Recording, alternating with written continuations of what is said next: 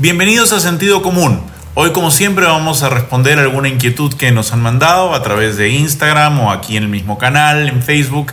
Así que prepárense que empezamos en un momento, pero antes les voy a recordar siempre. Todo lo que hablamos en sentido común no tiene nada que ver ni con inteligencia ni con conocimientos, sino con nuestra propia curiosidad y capacidad de investigación. Y segundo, es muy importante que se suscriban para que siempre sepan cuando posteo un nuevo video. Se suscriben y aprieten la campanita. Ya empezamos.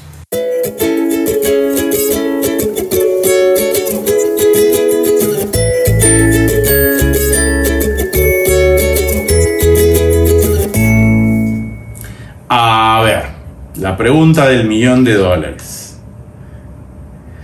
¿Qué le dirás de su mamá a tus hijos cuando le pregunten? Perdonen, voy a tomar un poquito de café, porque esta es una pregunta que tiene dos explicaciones, una larga y una corta. Ustedes van a decir si les gusta la larga o si les gusta la corta. Además es algo que he respondido ya varias veces en los medios. Antes de responder la pregunta, que les prometo que lo voy a hacer, quiero entrar a, a por qué, analizar por qué la pregunta es formulada. Esta pregunta me la hacen mucho, mucha gente. Eh, casi en un 90% hombres. Son hombres los que en general tienen mucha preocupación acerca de qué les voy a decir a mis hijos acerca de su mamá. No me sorprende, pero es un país donde la mayoría de familias, o una gran cantidad de familias, están conformadas de maneras diferentes. De hecho, vamos a hacer un pequeño chequeo a las fuentes, que es siempre lo más importante. Eh, composición de familias peruanas.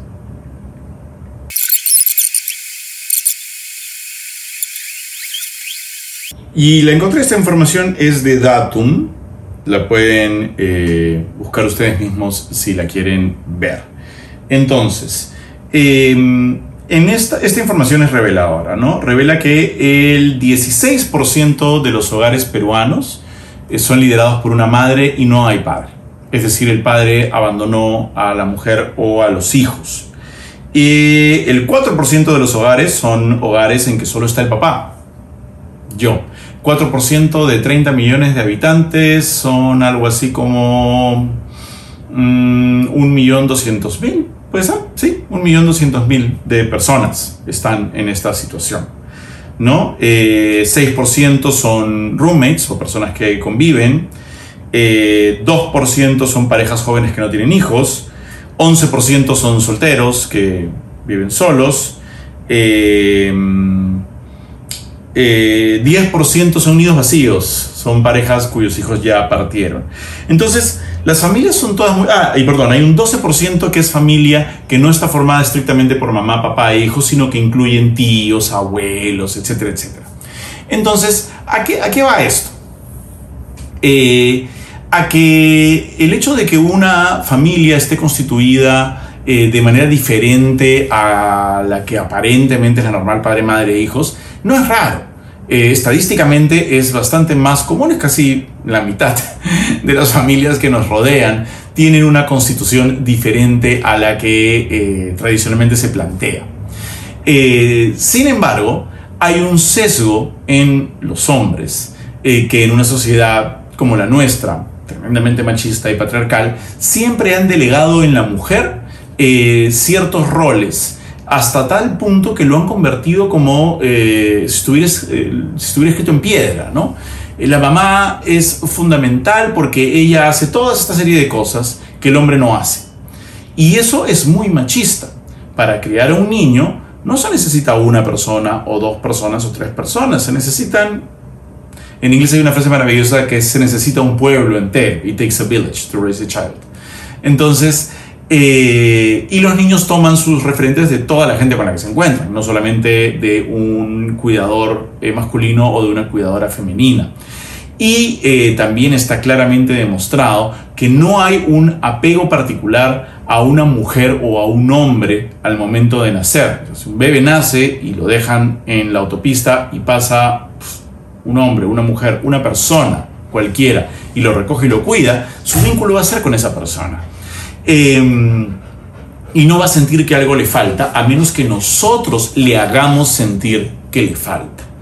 Eh, en ese sentido, hay dentro del imaginario de la sociedad peruana y latinoamericana en general un culto eh, a la madre muy importante. Está en las canciones, está en los poemas, está como esta figura que de alguna forma también está muy imprentada con la imagen de la Virgen María, que es protectora y cuida y hace todas aquellas cosas que los hombres pendejos no quieren hacer, como por ejemplo hacerse cargo de sus hijos. ¿A qué iba con todo esto?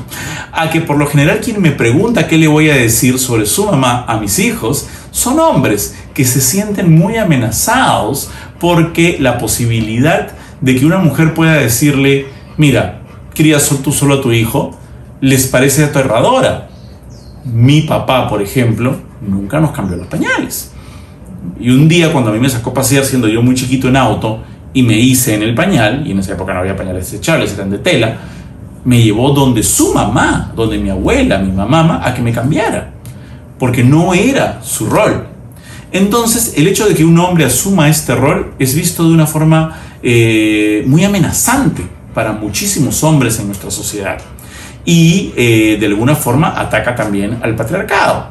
Y una forma muy sutil en que han conseguido involucrar a las mujeres en esto es convencerlas de que estas eh, acciones que ellas desarrollan como madres de alguna forma tienen un poder mágico, una especie de eh, mística que viene desde la madre tierra eh, y que ha venido viajando a lo largo de los años como dadora de vida y única en capacidad de cuidar a sus hijos. Bueno, les tengo novedades. Eso no existe cualquier persona con la voluntad y el amor necesarios puede cuidar un hijo y darle todo lo que ese niño necesita. Y lo que un niño necesita no es un papá y una mamá estrictamente. Es monstruo si eso ocurre. Pero sobre todo lo que necesita es amor, cuidado y atención. Entonces, volviendo a la pregunta ligeramente tendenciosa que me hacen acerca de qué les voy a decir. Lo primero que me provoca responder que sería mi lado agresivo, es, bueno, si no sabes qué decirle a tus hijos respecto a algo, como dicen, ¿qué les voy a decir cuando vean a dos mujeres besándose en la calle? Bueno, eso es tu problema, no el de las dos mujeres. Aprende algo que decirles, ¿no? Es tu trabajo como papá, saber qué decirles. Que la gente se ama de cualquier forma. Es tu trabajo. Es mi trabajo saber qué decirles a mis hijos. Y yo voy a ser absolutamente sincero con ellos de acuerdo a la edad en la que se encuentran.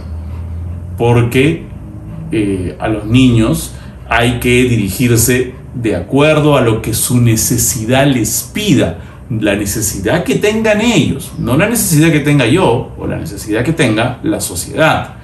Ellos no han preguntado hasta ahora, no han sentido una ausencia, de hecho están rodeados de personas todo el tiempo. Tienen una nana, tienen hay una persona que trabaja aquí en la casa, está mi hermana, está mi sobrino, estoy yo. Entonces, no hay una falta. Y el día en que sientan una falta, algo dirán y preguntarán y se les responderá algo que puedan entender en sus términos.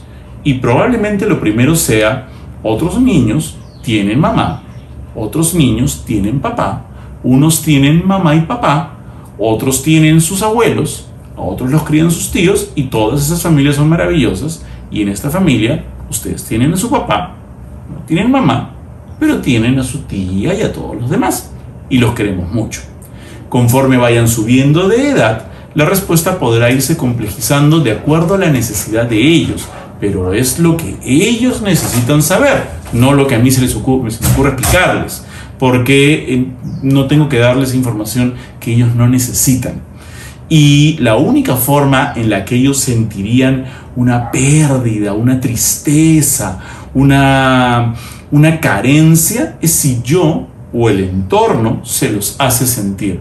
Si están rodeados de gente que todo el tiempo les está diciendo, uy, pobrecitos ustedes que no tienen mamá, o yo les digo, ay, si tuvieran una mamá, si estuviera todo el tiempo, todo el mundo con esa cantaleta, por supuesto que evidentemente ellos asumirían que les falta algo. Pero créanme que en esta casa eso no va a ocurrir. Ellos tienen todo lo que necesitan para ser felices. Y yo me voy a ocupar de eso. Y ya saben, si tienen más preguntas, háganlas acá a sentido común. Yo investigo un poco, averiguo, no utilizo ni conocimientos ni inteligencia, sino la capacidad y curiosidad de la característica de la curiosidad y la capacidad de investigación que tenemos todos, que tienen ustedes también, así que uso su sentido común para salir adelante. Nos vemos en la próxima.